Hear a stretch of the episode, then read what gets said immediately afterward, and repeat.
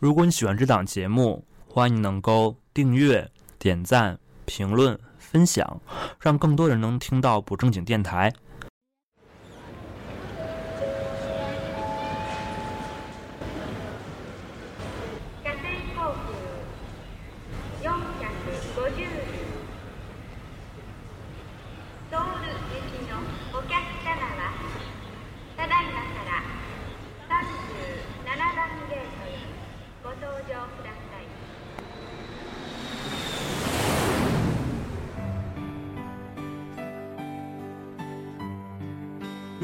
自己是个文青，你可以去看；如果你受过非常大的情伤，可以去看；如果你正在热恋中，或者是不谙世事的小朋友，最好就不要去看了。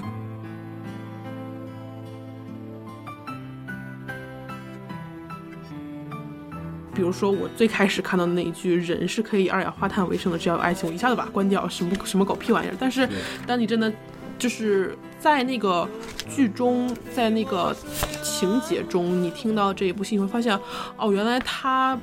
这句话里面所包含的是非常浓厚那种爱意。你有可能只有在一辈子中的那一个阶段，对一个那一个人，那一个特定的人，然后那一个时候的自己，才能产生这样浓烈又真挚的感情。可能之后就再也不会有了。然后这本书就非常成功的把这种很少见的感情封存在里面了。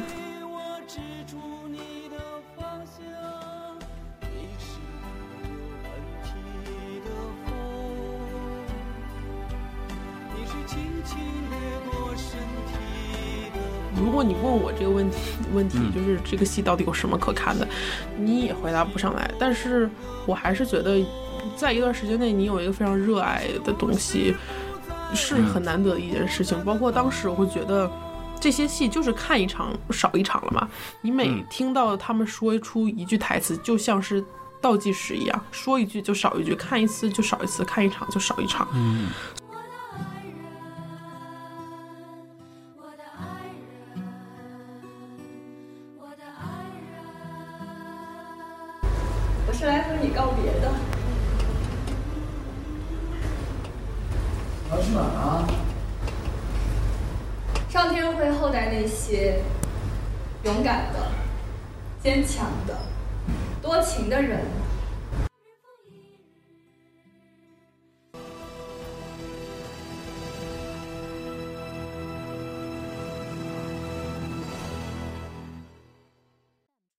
大家好，欢迎来到新一期的不正经电台，我是小任。那么这一期呢，依然是由我跟会长来跟大家聊一聊我们当时在蜂巢看剧的一些经历。那在上一期呢，主要是聊一聊我们当时彼此是怎样结识蜂巢剧场、结识犀牛组的起因，也介绍了犀牛组的两部话剧作品《臭虫》和《死水边的美人鱼》，包括看这两部剧时一些有趣的经历。那么这一期呢，终于来到了我们的重头戏，那就是孟京辉导演最广为人知，以及整个蜂巢剧场最为经典，包括犀牛组整个剧组名字的由来的这样一部话剧作品《恋爱的犀牛》。来看一看，究竟是一部怎样的作品能够被称为永远的爱情圣经？当然，走出剧场之后，演员和他们所扮演的角色之间的关系，以及当观众和演员成为真实生活中的朋友之后，这中间的心态又会有怎样的变化？接下来就来听听对于这些我们当时是怎样聊的吧。嗯，那我们这样说一下刚刚这个会长提到犀牛吧，我觉得也是应该是，不管你看没看过话剧，可能都知道《恋爱的犀牛》这部话剧吧。嗯，我我在那之前不知道，我第一次看《恋爱犀牛》是因为看了《死水边的美人鱼》嘛，当时啊有开学之后，然后寒假又回国，当时就一直觉得。想再看一次那个女演员的戏，于是我就去搜了他们演的戏，然后搜又到了蜂巢剧场。其实，在看《恋爱犀牛》之前，我本来想做一做攻略，然后我就打开大麦那个主页上，它不是会有剧情简介嘛？我记得当时第一句话是在一个犀牛嚎叫的夜晚，马路绑架了图拉，然后我就关掉了，因为我觉得演的什么东西啊，我就关掉了。哦，然后后来我又在知乎上面去搜了一下，我觉得可能上面的见解会更全面一点。然后打开之后看到了一句台词，叫“人是可以以二氧化碳为生的，只要有爱情”。我又关掉，我觉得写的什么东西啊？后来真香了，反正对，就是刚刚提到，就是嗯、呃我记得好像每年豆瓣是会到年度会评选一下今年的那个 top 十的那个话剧。反正我有年纪的，我的是看过，好像去前十里面，好像《恋爱犀牛》是唯一一部国内小剧场的，剩下基本都是国外的戏，或者就莎士比亚的那种原著，然后在国内去演的这种的。嗯，而且包括就是因为他有个绰号嘛，永远的爱情圣经，所以也也反复被营销，可能是孟导最为人人知的这这样一部作品，对吧？嗯。那你第一次看犀牛，大概那个寒假大概是哪哪年呢？是二零一八年的一月一号。记得这么清楚哦。对，那所以你元元旦第一次去是跟别人过节去看这戏吗？还是咋的？不是不是，是因为呃之前真的对话剧了解不是很多，然后我我就想，就是当时看到一个。忘了是在大麦上还是看还是在公公众号上面看到这个剧，其实是有两个卡司在演，嗯，然后我希望不要买错票，因因为这中间有一个乌龙是在看完《四十美人鱼》之后，我其实当时就想再看一下他们演的别的戏，然后呢，我搜到了这个演员的微博，我发现他的微博简介是，呃，《恋爱的犀牛》中扮演明明。然后呢，我就有一天，我朋友突然给我发微信说，嗯，哎，蜂巢剧场现在在演《你好忧愁》，就是那个明明在演的。我说，我说这么巧吗？然后我就买了票去看，其实是另一个之前扮演过明明的对。对对，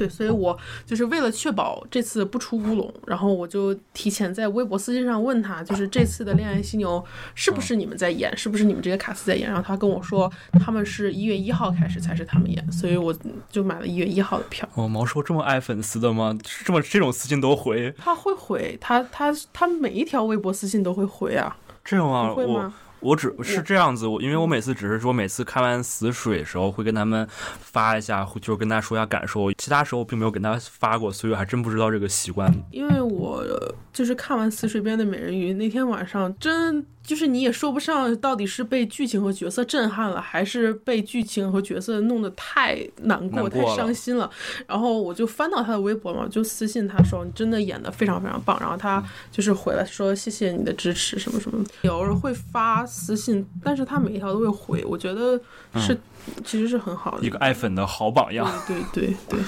对，嗯，那你后面就是看完《恋爱犀牛》，后面就开始去连续刷了你刚刚说的最开始提到的五十场这个事儿了吗？嗯，因为我们的寒假比较短嘛，我们的嗯寒假在圣诞节左右开始，然后在一月二十几号左右时候结束。当时，呃，我记得是从一号到十几号吧，连续看了很多场，因为就是非常巧的时候是那个时候他也病了。嗯，然后病倒了，就是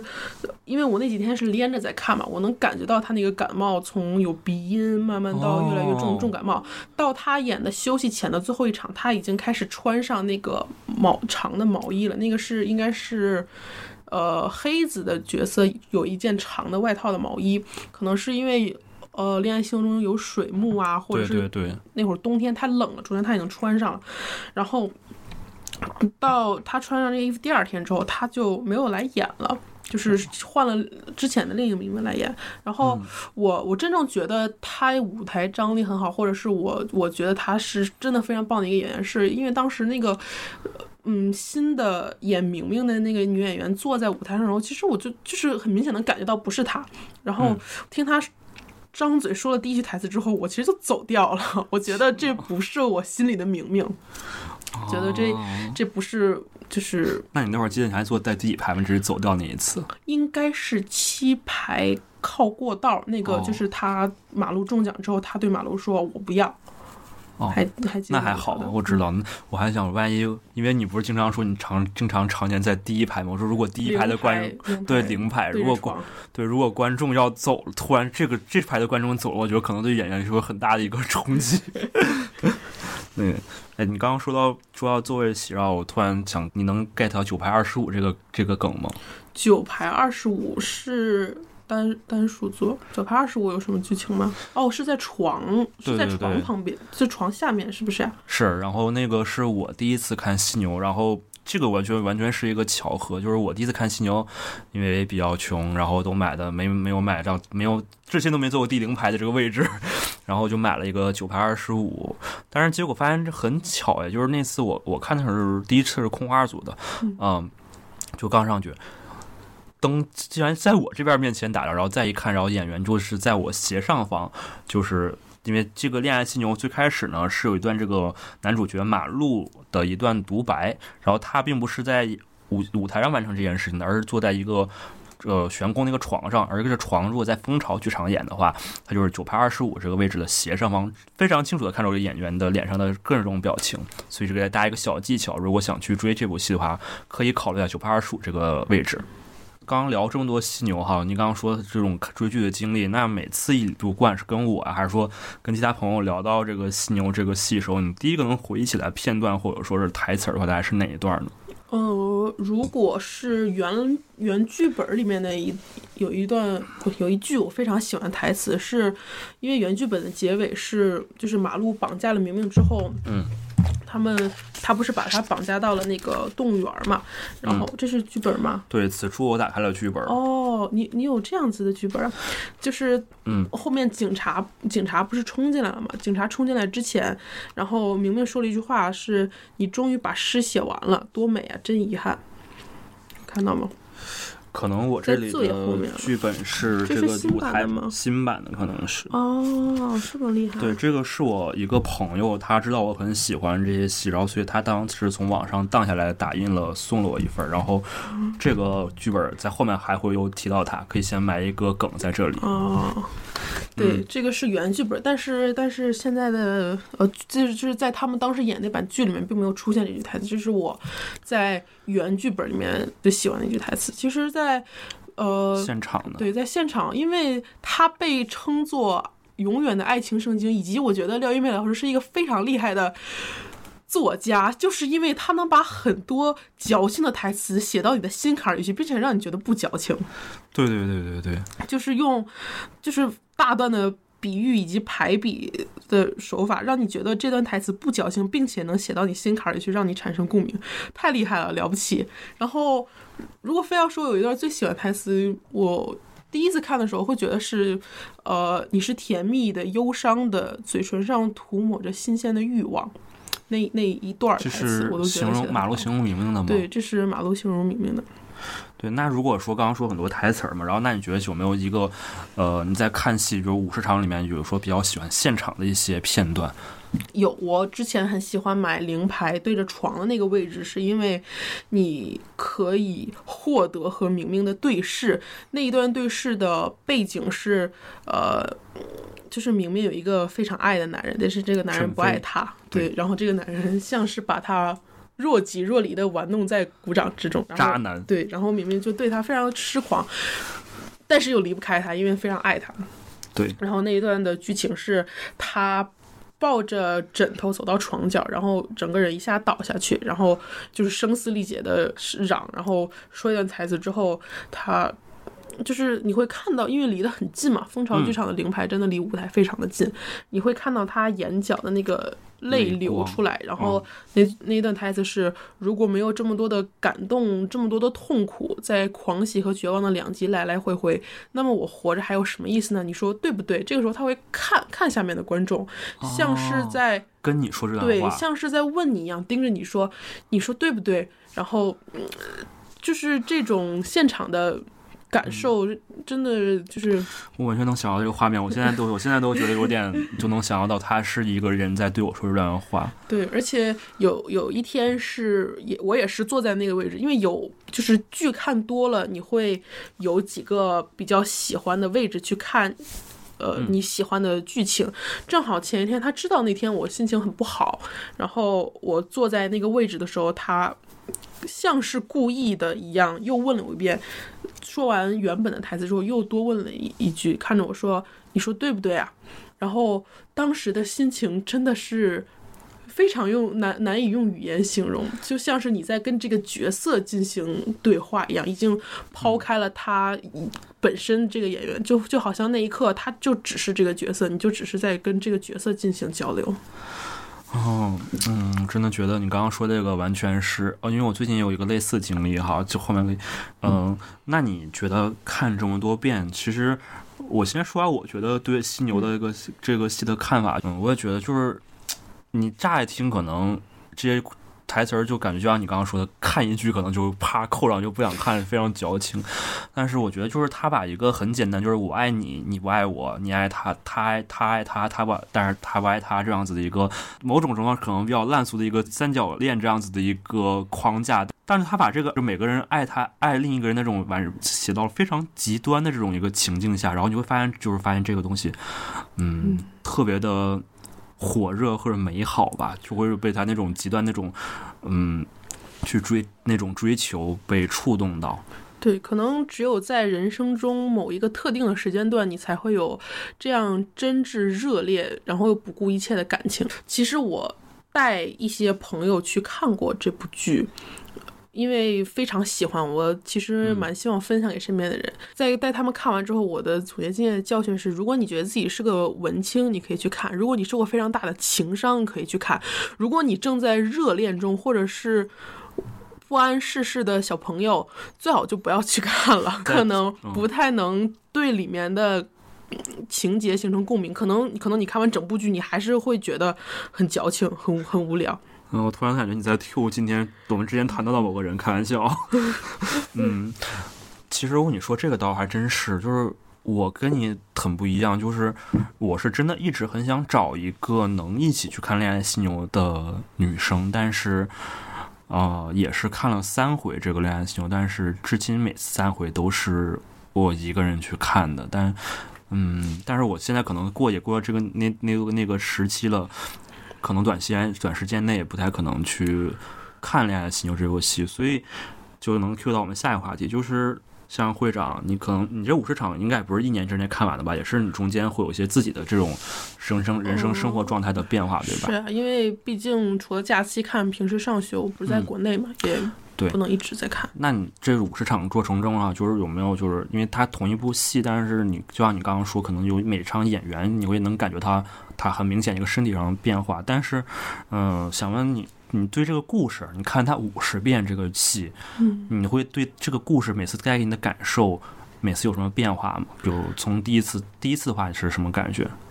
嗯，第一次就像我说，因为我看了那个简介，看了一句，上知乎上面搜了一句，我就关掉了。我并没有想到它讲的是一个爱情故事，虽然它叫《恋爱的犀牛》，但是就是单凭我想象，单凭我当时知道的信息想象，我。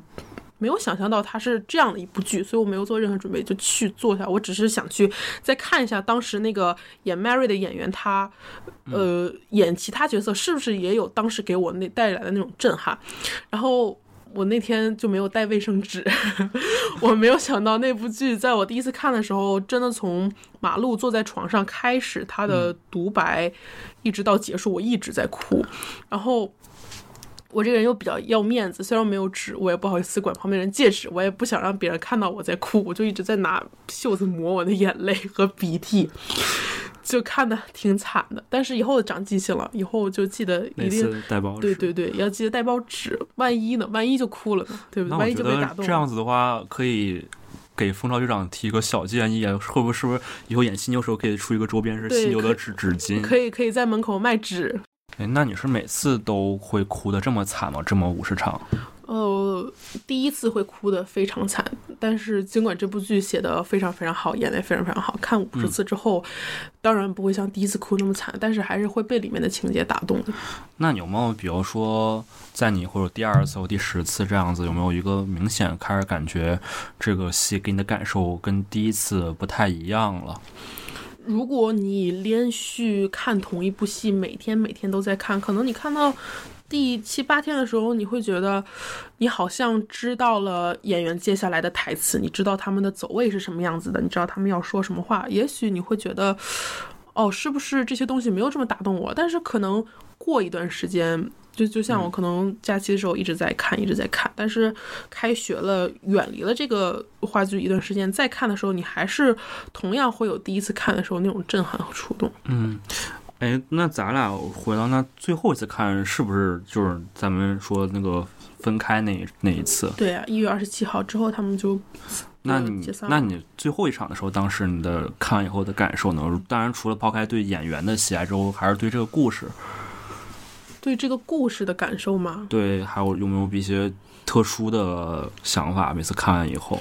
因为其实能感觉到演员对他们在《恋爱心游》里面，虽然他们呃就是说会说啊，这个戏一直在演，一直在演，快演吐了，但是真的到最后一场的时候，你能感觉到演员对自己这个角色的不舍。嗯 嗯，呃，中间就是我觉得很明显吧，他们那天的状态，就是这个，呃，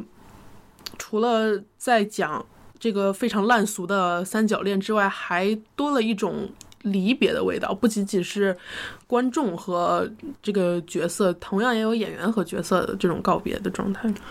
对，嗯，当然我没有刷那么多次，我大概是三回，但是，嗯我、其实我觉得最近应该算是第四回，但第四回可以特比较特殊，我没在剧场，但是我我觉得我在。包括刚刚，我感觉是能第五次感受到恋爱犀牛那种感受，就是在你刚刚说那段眼神互动的时候，嗯嗯，我记得我当第一次好像也是那种快一月份那样，就快过年那会儿，然后第一次看完，我跟你好像我好像那天也哭挺惨吧，还是怎么样？就是当时心情就非常激动，嗯啊，就一直就久久不能平复吧。我记得当天晚上，呃、当时还是。不知道大家还不知道简书这个 app，当时还是比较呃火的。然后我在简书上写了两篇剧评，大概每个剧评大概都有三千多字儿以上。然后当天导致的到四点多还没睡，然后第二天还上班，还好那天没有迟到。就是当时就觉得，嗯，是说。大家就想了，就是觉得这个剧就是感觉好的爱情，就是像剧里这样，自己应该永远的去追求，像火一样，嗯，然后当时就觉得很好，然后隔了一年，然后又去看，然后那会儿的感觉是说，还是很很欣赏这种状态。恋爱犀牛这部剧，就每次谢幕的时候，就是演员都会跟大家说一下，希望大家永远追求自己心中美好的事物，就每次都会说这么一句。然后当时第二次会觉得是说，嗯，可能追这种追求不只局限在这个爱情上，更多可能就像他说美好的事物，这一一切觉得这世间美好的东西都应该值得你去好好的努力去追求。嗯，当然第三次就是会长叫我去，然后得知就是犀牛组即将要解散那会儿，我们去要看最后一场的时候，嗯、可能跟我当时心状态有点关系吧。就是我当时可能也是刚刚的呃结束一段感情，结束原因可能我觉得是有一个偏执的问的原因在，就是那会儿会想，就是我跟您的想法可能有点不太一样，就是你刚刚会觉得还是说不管怎样，他那个感情还是很很一致的，但是我就是那会儿在想，如果真的。呃，现实当中，比如说你像你说原剧本上，马路把明明绑架到动物园儿，如果真的发生到这个程度，他们俩还能有机会在一起吗？到底这种偏执到底是说不只是是爱明明，更多可能是说就对于这种偏执本身的一种追求。然后，但这种追求如果放到现实中，它真的能对给你带来一段亲密关系吗？时候我会打一个问号。所以这就是，哦、我第三回。不知道你你觉得这个？因为其实我看完之后也也有过类似的想法，我还去问过毛师，我记得特别清楚，是我一共问过他两个问题。第一个问题是，明明到底有没有爱过马路，哪怕就是一瞬间，他有没有爱过马路？嗯，然后毛师傅想了想，他说没有，他说可能明明对马路更多的是一种需要，就是在我难过、孤单一个人的时候，你能来陪我，你能给我我想要的东西。你可能非常短暂的是一个陈飞的替代品，就像那天生日的时候，对。然后我问的第二个问题是，呃，马路已经就是都说最后结尾说要把美好的东西坚持到底，那么马路。把明明最后都绑架了，他他把他最喜欢的图拉的心送给了明明。我说那这算把美好的东西坚持到底吗？说就是这究竟是一种好的坚持吗？然后他当时说，其实这种坚持已经不局限于爱情本身，而是。就像结尾说的，把美好的东西坚持到底，就是可能是对于生活啊，或者对于希望、对于你自己的目标的一种坚持，可能已经不局不仅仅局限于这个故事本身了。对，然后其实从那次之后，我基本就很少打开过恋爱信，包括里面的歌都没有，很少，就是很难打了。嗯，直到最近一次，就是我在准备跟会长录这期时候，我在写提纲那天晚上，我下班一个人骑车，我在想先找一找当时看恋爱信的那种感觉，所以就把恋爱就是把网易云打开，然后里面打开那个歌单，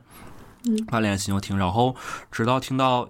呃，是氧气吧？郝蕾，氧郝蕾，气郝蕾那首，然后嗯就其中一段一句歌词儿，就是想起我吧，现在在你变老的那一天。然后我当时你知道吗？就是我一个人从骑着那个共享电动车，然后从朝阳门然后往家走的时候，我就突然听到这个这一处，我听到这个歌词儿，我觉得我被触动到了。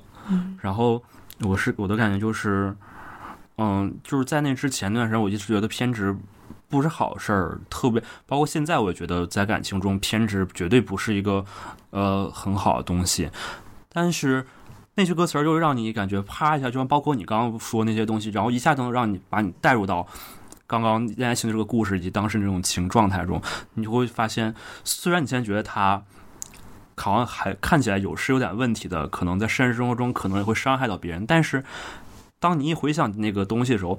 你还是觉得那东西很美好，然后是你你经历过，你就觉得这玩意儿很牛逼，是你一生中可以吹吹的一东西，就是对所以也可能就是我现在的状态，呃，当然不说生理，可能心理上就是到他说的，在你变老的那个那个状态，然后会觉得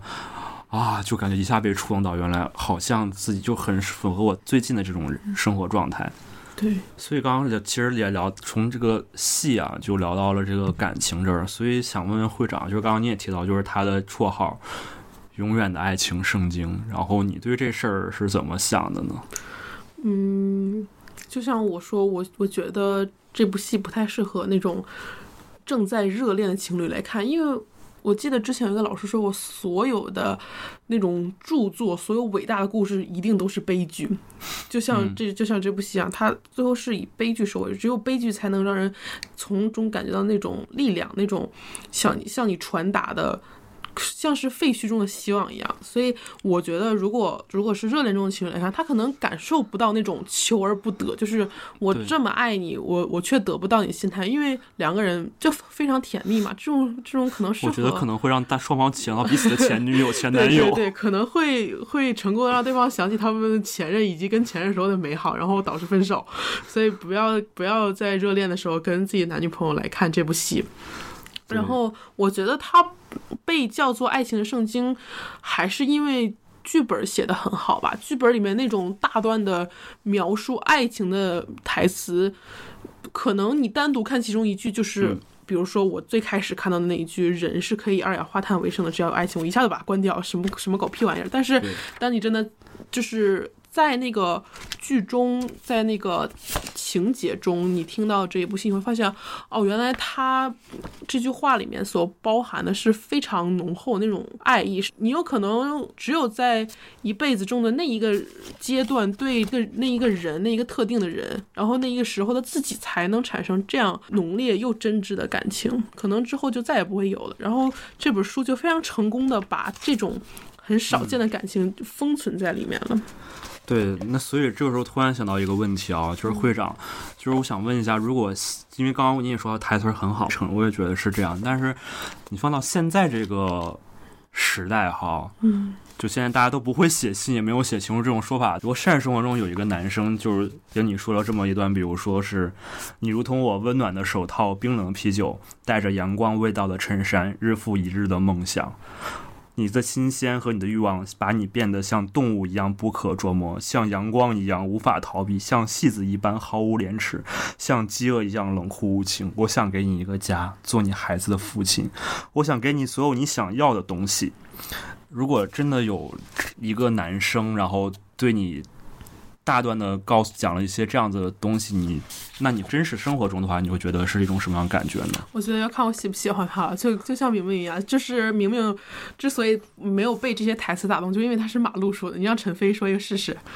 乐颠颠的，肯定的。那这样的话，就是说，其实还是在，如果一个人你喜欢对方，他对方不管说什么都 OK，但是如果你不喜欢对方，对方哪怕把台说的说的天花乱坠，然后你还是觉得嗯嗯不太行，对对对，就是这样子的。或者也可也可以这么想，如果嗯明明就喜欢马路了，马路是不是就写不来这写不出来这些东西呢？对，但是你会被那个，如果真的有这种人给你讲段，你会被感动到吗？如果能写出这样的台词，我会觉得他非常厉害。但是该不喜欢他还是不喜欢他。哦，所以可能目前在这个环境下，貌似看起来写情书并不是一个什么高明的告白手段哈。对，在广播电台写歌点歌给他听，这个有效吗？而且现在有有广播电台吗？这样？你没有听过不记得那个台词吗？在广播电台点歌给他听，你不会这么干吧？哦，所以这是这不是个好，这不是个好机生日送。花给他，你不会这么干吧？不要不要，你其实也可以，就是但但是我觉得每个人不一样吧。嗯，对于我来说，还是如果你不喜欢，那么写这些东西也没有什么用。哎是，所以感觉单身狗好想要获得一段亲密关系，好难啊，都不知道跟喜欢的女女生到底应该怎么去表达自己的喜欢。唉，突然感叹一声。嗯，行。哎，那刚刚我们也提到，其实最后一场时候，会长就让你说，你感演员是有一个跟这个故事和自己的角色有告别的这种一个感觉在里面。嗯那我们要不要放一段？其实当时我们都呃都录大家有这一段录音，就是当时这个毛学元毛师傅在演这个明明这段这个角色的时候，有一段是台词是我不是来向你告别的。你还有记得这段台词吗？我记得，我记得里面每一个角色的每一句台词。好，下次我要如果那这本剧本丢的话，我就找你来再默写一本。好的，嗯，对，那我们就放一段这个当时的这段录音，然后我们进入到我们的下一环节。新的犀牛馆盖好了，对，犀牛们都走了吗？只有图拉没有走。我要走了。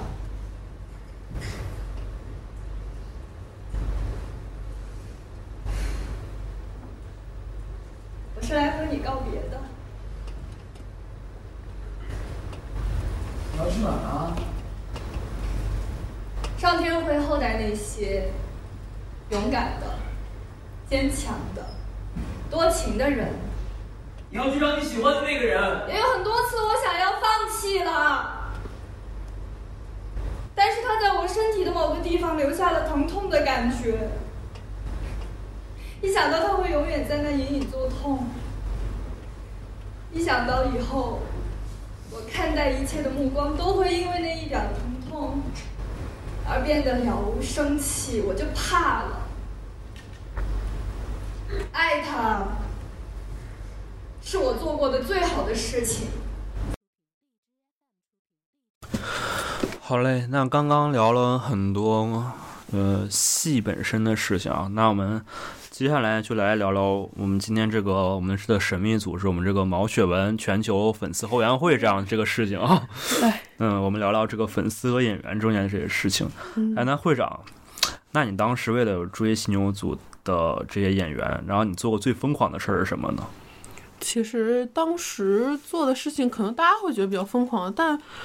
对我来说就还好吧。就是非要说的话，我可能呃中间在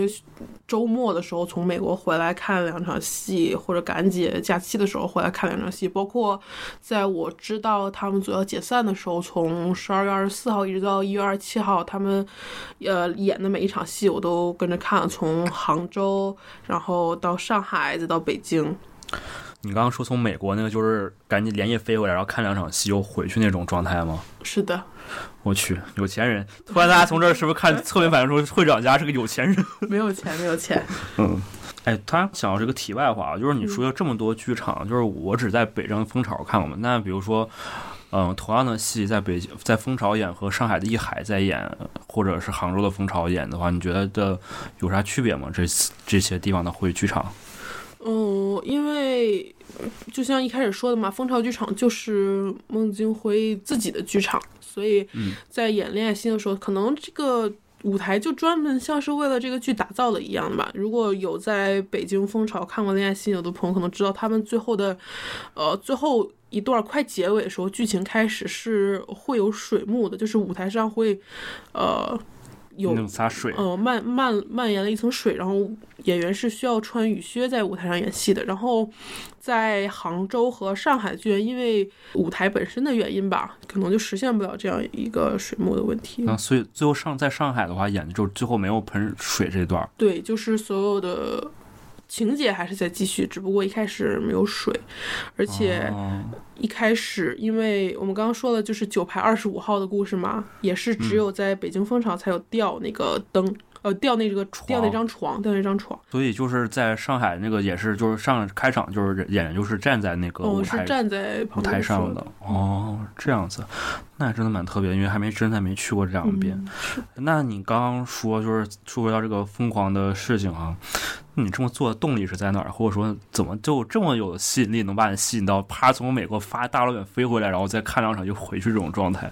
因为我觉得人能有一个爱好是挺不容易的一件事情，就像我。是一个没有什么爱好的人，能有一个让他非常非常喜欢，喜欢到，呃，不管不管就是发生什么，你都要去做这件事情，不管发生什么，你都想去看。然后我觉得是挺难得的一件事情，所以而且我觉得。钱嘛，这个东西，如果不去看剧，我也会浪费在别的地方身上，不如去做一些呃自己觉得值得、以后不会后悔的事情。嗯，人是可以二氧化碳为生的？只要有戏剧。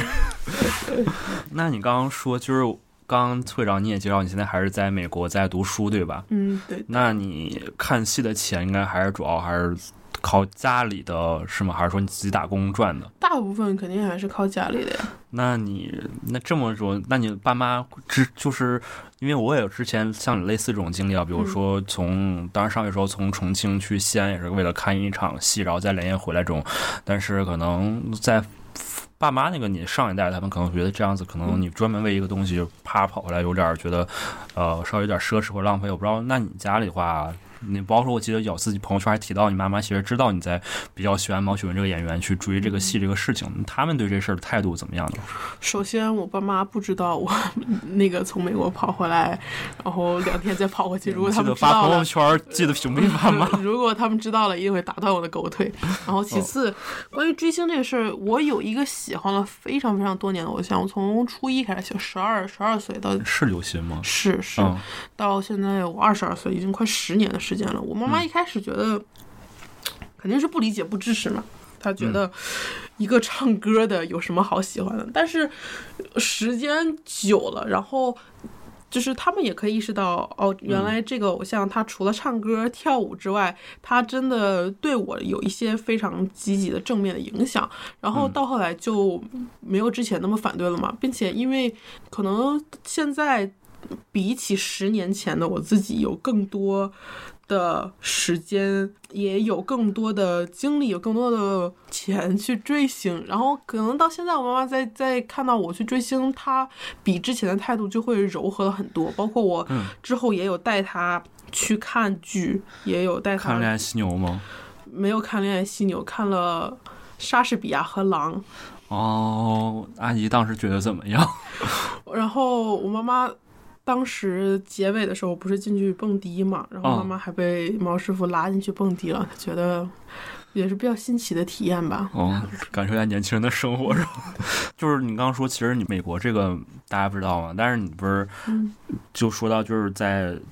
就一段时间，就是每天每天晚上都会来看这个戏，嗯，那你肯定那段时间是住在家里嘛？那他们对于那段时间，你每天都来看，他们不会问你们，比如说这戏到底就让我问这个问题，这戏到底有哪儿多这么大魅力，让值得你每天都来看这个东西哦，妈妈也问过这个问题，啊？基本上怎么是说的问？题。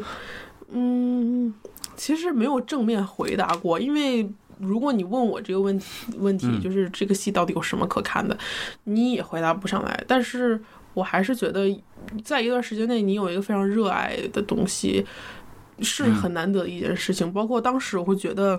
这些戏就是看一场少一场了嘛，你每嗯听到他们说出一句台词，就像是倒计时一样，说一句就少一句，看一次就少一次，看一场就少一场。嗯所以我觉得在最后的这一个月内，我宁愿把这个戏看腻了，看到再也不想看了，我也不想以后想起来哦说。如果现在告诉你这些人又回来在蜂巢演戏，又再演一场犀牛，你肯定会去看的。我不想以后再想起来这件事情的时候，觉得啊，当时我明明可以去看，但是我没有。我觉得宁愿把它看吐了，我也不希望有遗憾。我是这样、这样一个想法。曾经有一份真挚的戏剧摆在我面前，但是我错过是吧？就是现在我不想。嗯，那就是你刚说的家人啊，那你朋友知道你这身你这个爱好吗？或者你这些事情，他们的对你的感评价呢，或者说对这事儿有啥对你有啥好奇的疑问吗？我也有带我一些朋友去看过他们的戏，嗯，但是有有一部分朋友可能像我说的，就是可能人家在热恋期，或者可能目前到目前为止的生活一切都被保护的很好，所以并没有引起非常大的共鸣。于是我就交了一些跟我一样喜欢看戏的朋友，所以这么说，感觉风去蜂巢剧场都是有故事的人啊。也也不一定吧，也不一定。对，那就是再说回到看戏这事儿啊，就是其实你，我觉得你的经历特别特殊，就是你。就是一般人不太可能说一个戏看过这么多遍，包括还是，嗯而且不只是一个戏这么多。那我觉得就是，那你之前也说过你很喜欢这些角色，包括你可能你说的像毛师傅所扮演的像。犀牛里的明明啊，还有在臭虫里的卓雅，还有在死水里的这个荡妇的这角色，嗯，你却觉得这三个角色他们吸引你是他们身上有什么共同点吗？哦，我之前还跟毛师傅聊到这个话题，我说每天晚上他去上班演的角色，要么是荡妇，要么是莎士比亚和狼里面的泼妇，然后要么是被人家绑架了的一个人，然后要么是被人家甩，谈了八年被人家甩的人，我说演的都好惨好惨，然后其实。还是想说，话剧是现场的艺术吧。如果你单独听呃，我们讲这个故事，甚至可能你自己去看剧本儿，再再甚你去网上搜之前的一些录像，看看了他们的那种视频，可能都体会不到，呃，你坐在观众席上面真真切切的看看一场演出来的实在。因为隔着屏幕没有没有那个呼吸在这里面。嗯，对，可能你某一次那个舞台上演员和你的对视，或者是他们在拽那个铁链子的时候见到你身上那个水滴，或者甚至是可能是他们那个干干冰对，那个包括是之前蜂巢剧场那个味道，都会和你的一些记忆从此挂上钩。对，那我还是好奇，你刚你你问问毛师傅，毛师傅咋回答你这问题的呢？问哪个问题啊？就是你刚刚说，就是、哦，他说是啊，胸上还长了个肿瘤，得去 得去照个片子看一下。天哪，那真的好。哎，那你这些角色哈，我不知道是你向往你活出的样子吗？嗯，并不是向往吧，因为我觉得没有人会希望活成这么悲惨的角色。追求吧，勇敢这种的。但是可能是因为，如果甚至像现在你问我，还能做到像当时那样那么疯的去看戏，我觉得我可能也做不到了。它像是也像是保留了一段我自己的回忆一样，就是在想想，我觉得、哦，我之前还是年轻过的，还是做了一些让我自己觉得很疯狂，以后有的可回忆的事情。比你在酒吧还早着喝呢。然后包括其实每部戏里面它都有嗯爱情的元素在，就是除去我们说的这个爱情圣经啊，还有包括就是你说《死水边的美人鱼》里面，虽然她被丈夫杀掉了，丈夫究竟是不是出于爱而杀了她呢？是不是因为我太爱你了，但是你却背着我跟你别人偷情，所以我杀掉你？或者是，嗯，有时候我我我也在想，《臭虫》里面那个小卓雅和普利随波金，嗯，到底是不是算真的爱情，或者甚至是莎士比亚和朗最后，因为它不是根据《驯悍记》改编的嘛，那么在。《驯悍记》最后，我没有觉得彼得鲁乔和里面那个凯瑟琳娜真的有有了爱情，但是似乎他们改的那个戏里面，两个人又又确实确确实实对爱上了对方，嗯，这种爱情的元素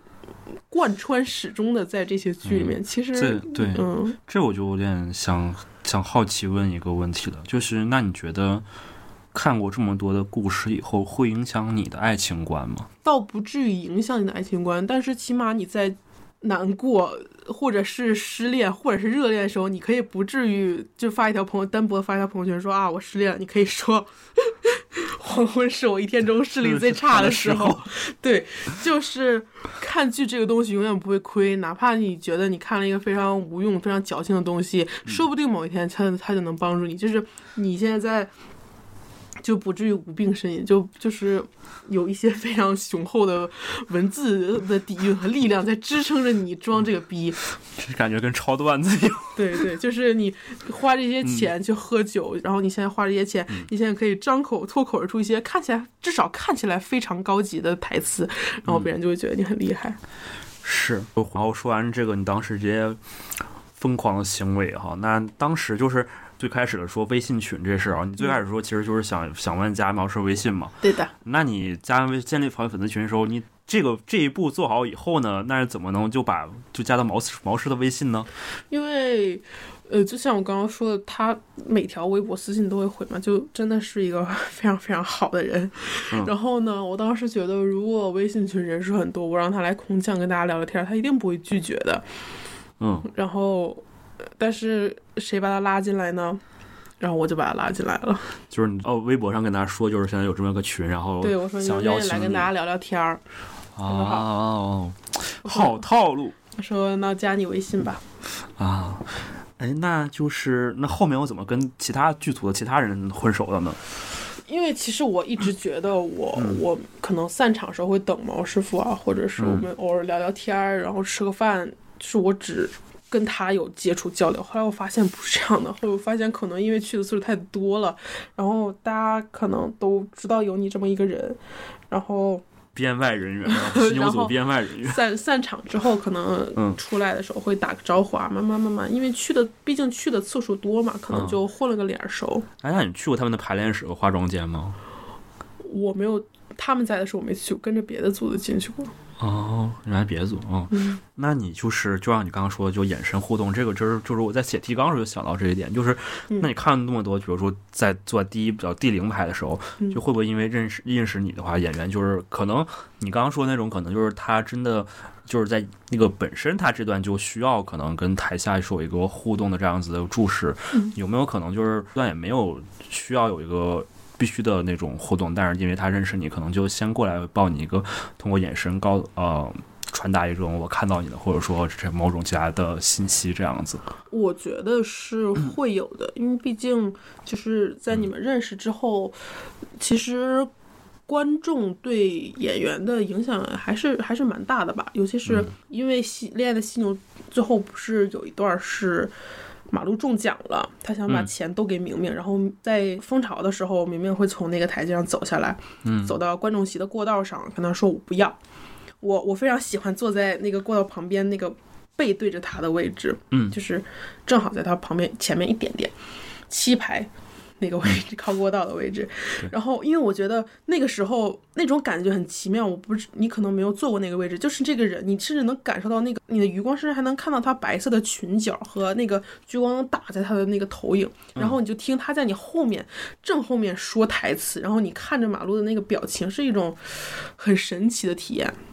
然后我一开始的时候会忍不住在他走下来的时候回头看他，然后散场的时候他跟我说：“他说你为什么要坐在那个位置？我看你差点笑场。”然后这就就是真的笑有没有笑场过的经历啊？好像有有一次笑场，我忘了是在杭州的时候，反正有有一次是笑场，或者是有时候臭虫中间，嗯呃，最开快结尾的时候，不是也会唱你说很吵的那一段歌嘛？然嗯后他中间不是有一段就是开枪的动作，然后他就会找你坐坐在哪儿，如果正好在他旁边，他会朝朝你这边就是嗯，就是做做一些动作吧，就代表他嗯看到你了。然后或者是散场的时候，散场，然后他们谢幕，他会和你挥挥手啊，然后、嗯然后指着你，啊，这种感觉好好，听着好羡慕。嗯，那说到，嗯，犀牛组，我觉得真的故事太多了。就是那你说说最后吧，就是，那就是你当时在什么一个场合吃吃到了就是犀牛组当时要这个分开这个消息呢？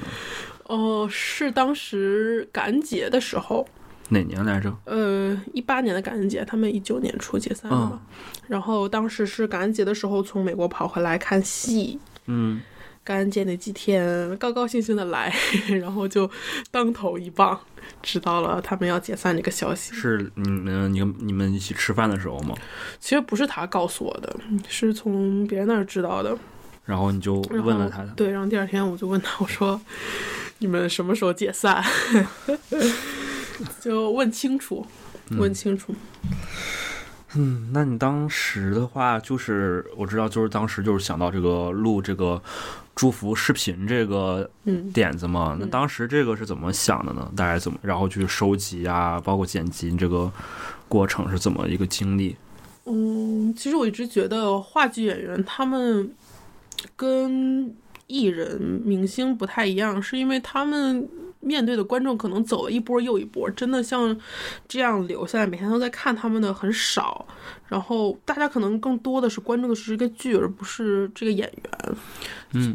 但是他们真的演的非常棒，就是他们的演技啊，舞台张力很好。我希望至少留下一些回忆吧，就是至少让他们知道有有这样一帮人是一直在关注着他们，嗯，对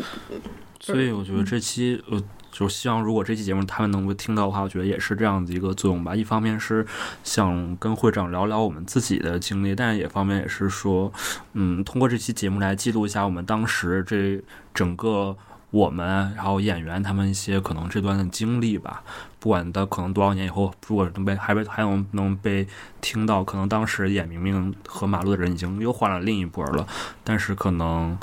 让大家知道曾经是有这么一群演员在演这个故事。嗯，他突然感觉要像感觉要结尾一样，但是还没，但还没有哈嗯。那当然收集，大家你还记得大家能收集到多少个人在群里跟你发这个视频吗？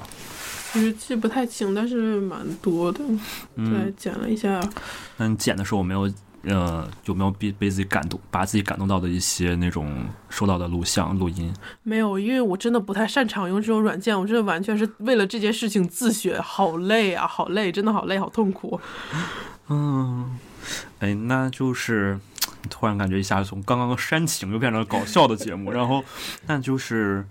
其实这个问题也是我可能包括我可能或者这些群里其他的人都好奇的，就是我们都会觉得你跟这些演员的非常熟，但实际有多熟呢？是你觉得还是说也就是一个一般？因为我觉得至少他们在舞台上的时候，观众和演员是要有距离的。嗯嗯我觉得，如果我把他真的当成完全当成一个自己的朋友，可能就是真的是我一个朋友上台演，我看这个剧的心境会完全不一样。对，所以我觉得是要保持距离的，观众和演员、观众和角色多少还是要保持距离的。而且我这个人又很难把角色和人分分开，开所以我觉得对我来说，这一点就更更重要了。哦，我觉得这点也是，就是就是我这我这人可能就是也是自己的一些特殊，就是我特别对那种名字好听的人有特别好的好感，然后加上毛，就是我刚知道毛师傅的名字毛学文，然后这是三个字儿，然后觉得这名字好好听，然后再去看了演戏的时候，觉得天哪，这就是我想心目中那个明明的样子。因为我一开始看《死水边的美人鱼》和《恋爱的犀牛》，它里面的的角色都偏有一点冷艳的感觉。对对对，这种感觉其实就是这种气质特别吸引我。然后嗯散场的时候，我想等他嘛，我你我不知道你知不知道这件事儿，就是一月一号开始，然后我就想等他送他个礼物。嗯然后，然后我就在微博私信上说，我可不可以等你散场送你东西？他说可以，没问题，你就在门口等我，然后喊我就行了。我说好，我等了四天，都没有吗？我等到他，他每次从我旁边过去，我都觉得这个人好冷啊，我害怕，然后我不敢，我不敢喊他，然后他每连续四天从我旁边过去，然后我我我我我不敢跟他讲话，然后然后后来一直到后面忘了，就是他会中间不是还因为病休息了一下，要到六七号，就是我看到他出来，我鼓足勇气喊了他一句，这个时候就是他刚从楼梯上下来，后面有人喊他，他又上去了，我当时觉得，哎，算了吧，太太痛苦了，太难了。然后后来他又下来的时候，二狗帮我喊他说：“哎，那边有人叫你。”然后他冲我走过来的时候，我就胆子很小，因为我就是有一点害，就看他角色的时候有一点害怕他，觉得他这个人非常冷艳，就是他一他凶起来一瞪你，你就觉得呃很吓人。然后他朝我走来的时候，他边朝我走，我就边往后退，然后后来退到了那个大厅的楼梯上面了。被壁咚了是吗？我不是，我说你可以不用离我这么近嘛？我就把那个袋子隔位递给他，我说我说你你那个这个给你，然后我们能不能合张照片，合合张影？嗯，他说好，没问题。然后就还是二狗那天帮我们合的影，然后我跟他站特别远，然后二狗说你们俩能不能挨近一点，都要 出去了，然后才挨得近一点，照了照了第一张照片。所以就是后来我们稍微熟一点之后，你就会发现哦，他。其实真的不是这样的，他真的是一个性格特别好，然后特别可爱的一个人，就是这种就是真人和角色的中间一定要把握好度，因为我觉得离太近了，就是你在看这个戏的时候，也许就没有那种真的在看戏的感觉，你可能自己就进不去那个那个剧情了。对，确实，你刚刚说这个还真的打破我的印象，因为我就为啥觉得他就是毛师傅演的，就让我心目中明明的样子，因为就是明明我觉得这个角色本身，明明他就是一个带点冷的那种感觉的一这样子一个女生，所以之前可能我第一次看《空花组》，可能《空花组》爽姐，然后就可能 看起来有点甜，所以就是并不像是。但是毛师傅的就是我第一眼看啊，天呐，这就是就是我们心目中这个角色的样子。但是确实，你后面他不是进到群里，然后每次跟大家互动的时候，很非常沙雕，就发现这个人好可爱。嗯，对，嗯，那你刚刚说就是就是还是从这个我们的一个观众或者粉丝就用这个词儿，所以都可以了，就是变得跟这个台上的演员，然后成为了这个真实生活中的这样子的朋友之后，那你觉得就是这样的就是相处过程中的心态的有什么明显的变化吗？我觉得很难在相处的时候不把他们舞台上的光环加到他们身上，因为就是自从他们不演之后，也有见过他们中的几个演员嘛。但是哪怕他们已经不演，已经一年半了吧，然后你还是会觉有时候。还是会觉得啊，是不是明明？然后有时候还会说，我会问他能不能跟我接一下犀牛的台词，可不可以那什么一下？但是就是他们可能演员本身的性格和角色的性格是很是很不一样的。啊就像二狗老师就是就是我们聊天的时候也也会交流一些问题吧，然后他就跟我说，其实，在那个红红那个角色，，对对，在舞台上的时候，他说观众其实会吸走演员很多很多能量。是可能你平时有一百分，你在舞台上可能就只有五十分，你只有平时练练到两百分，你在舞台上才能有呈现出一百分的效果，才会就是让我觉得红红丽丽闯三关。就是真的很很搞笑，真的演得很好。然后我我当时很奇怪，我说为什么，就是感觉他像艺术家嘛，就是反差很大啊。他说其实演喜剧才是最难的，就是你要让观众哭其实蛮容易，就是你就煽情嘛。但是嗯你要真的让观众笑出来，还好像演喜剧才是最难的。对，其实真的，你刚刚说这我非常认同，就是我我不断在节目里跟大家说，就是说，呃，剧场是一个能够吸收能量的地方，包括可能这也是他们我觉得存在在城市中的意义吧，就是在你感觉对什么东西就很麻木了，然后很没有感情之后，你可能或者生活遇到挫败的时候，你去去到一次剧场，然后你会觉得。很大帮助上真的是能够吸收到能量，这不是玄学啊，是真的能感觉到。虽然你这个能量都用这个词儿，你觉得是看不见摸不着，但是真的你会真实的能感觉到生命力的这种活跃的展现，就像演员，就像一支画笔在舞台上这个画布上，他用他的生命力在给你画了一幅画，然后你感觉到你看以后会，你相应的这种东西会传达给你。对，而且其实他们演这部戏也演了这么久，就是你，当你跟这个角色朝夕相处，你每天说出来这些台词的时候，你很难不被他去同化。也就是我记得之前有一个节目里面也问过毛师傅吧，然后他说，个送一百个女孩回家吗？我我我其实搜了很多资料，其实嗯他有提过几次，就是说，呃，可能一开始觉得跟这个角色不太不太像，但是你时间久了，你每天都在说这个台词，你每天都在和这个角色相处，久而久之，这些台词就像住在你身体，从你身体里面出来一样。我记得他还说过，就是他可能。本身性，这是他是一个性格很好的人嘛，但是可能有有的时候他突然就会很暴躁、很偏执，就是就像明明一样。我觉得在呃演这部戏这么久的一个过程当中，也有一部分的他们自己和角色同化了。对我这个时候突然想起了那段台词，不知道你还记不记得，就是他说：“每当我就是我来告别之后，我我说每当我想忘记的时候，就发现心内心隐隐作痛。哦，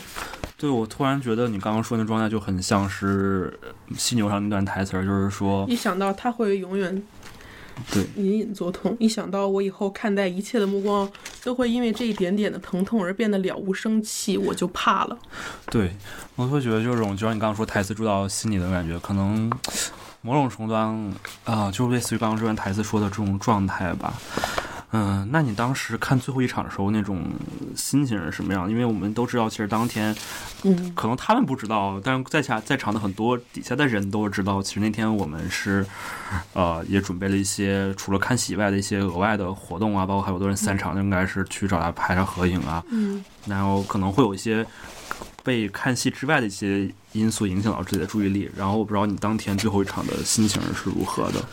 可能因为我知道这个消息，知道比大家早一些，我用了嗯将近两个月的时间去接受这个消息，等最后一场，所以我可能比大家稍微平静一些吧。因为当时不是为了给他们做那个灯牌儿准备东西嘛，然后嗯零排的大家，我们就是提前挺早买了票，然后准备了一些东西，有。旁边坐在旁边的人一开始就哭了，就像我第一次看《恋爱新闻》一样，哭的特别惨。然后我当时在开场之前特意买了好多报纸，然后我就开始给大家递纸。嗯，我觉得我们那天其实还是算挺平静的吧，相比较于大家。然后我那天印象比较深刻的是，他们谢幕完之后，就是拿了东西啊，谢幕完之后，不是就是毛师傅过来拥抱了我一下，就是他站在舞台上拥抱了我一下，然后他跟我说：“那我走了。”我说：“好，走吧。”嗯，那是我那天印象比较深刻的事情。唉 我感觉一说这些，感觉当时那个整个画面都能想在脑海脑子在过一样。对，那会长你你是不是也是从那次之后就再也没去过蜂巢了？我其实前段时间有去蜂巢楼下吃过火锅，哦我想去再看一眼 蜂巢是什么样子的，嗯然后我就上去，然后呃在。嗯上楼梯上到一半儿吧，我就嗯觉得里面的味道不一样。里面不是开新开了一个咖啡馆吗？啊，这样我还真不知道。嗯，里面新开了一个 Berry Beans，然后就觉得味道不一样了。然后我探身儿看了看里面挂的之前挂的那两幅画儿，不，那嗯两幅照片儿，嗯不是有一张是毛师傅嘛？然后好像已经没有了，然后我就下去走掉了。就不是柠檬味儿的了。对，就是感觉已经不是我之前去的蜂巢了，然后就走了。嗯啊，突然因为我很我是从那次之后就再没去过蜂巢了，包括可能每次只是说路过东直门的时候会跟会跟朋友介绍一下啊，这边有个剧场是蜂巢，然后嗯，但是真的还没然后去过。你这么一说，真的有种那种物是人非的感觉。那所以，我今天回到我们今天这个整期节目的最后一个问题啊，就是。如果在现在再有人向你提起蜂巢剧场，然后提起犀牛组他们演的剧，还有这些演员，然后提那些戏，啊、你会跟他们说些什么呢？可能就是这个人可能是对这些东西一无所知，然后你这个时候他问起了这些事情，嗯，我觉得如果对于这些事情一无所知，我可能不会说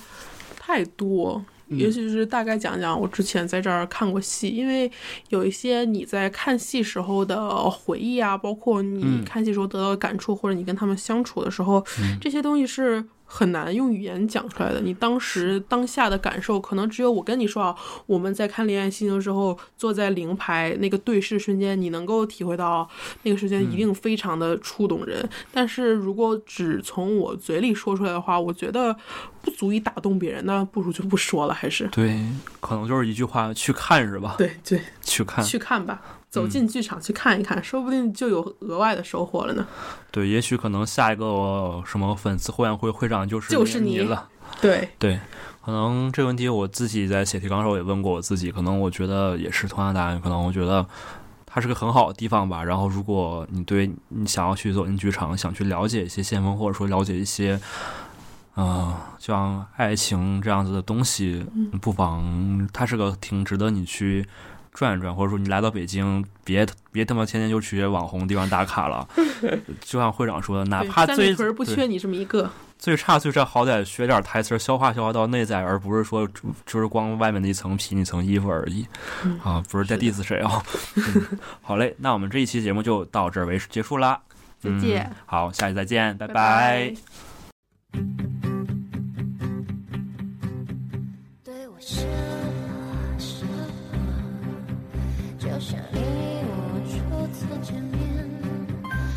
我说吧说吧，即使誓言明天就变。相信我吧，现在人生如此飘忽不定，想起我吧将来。在你变老的那一年，过去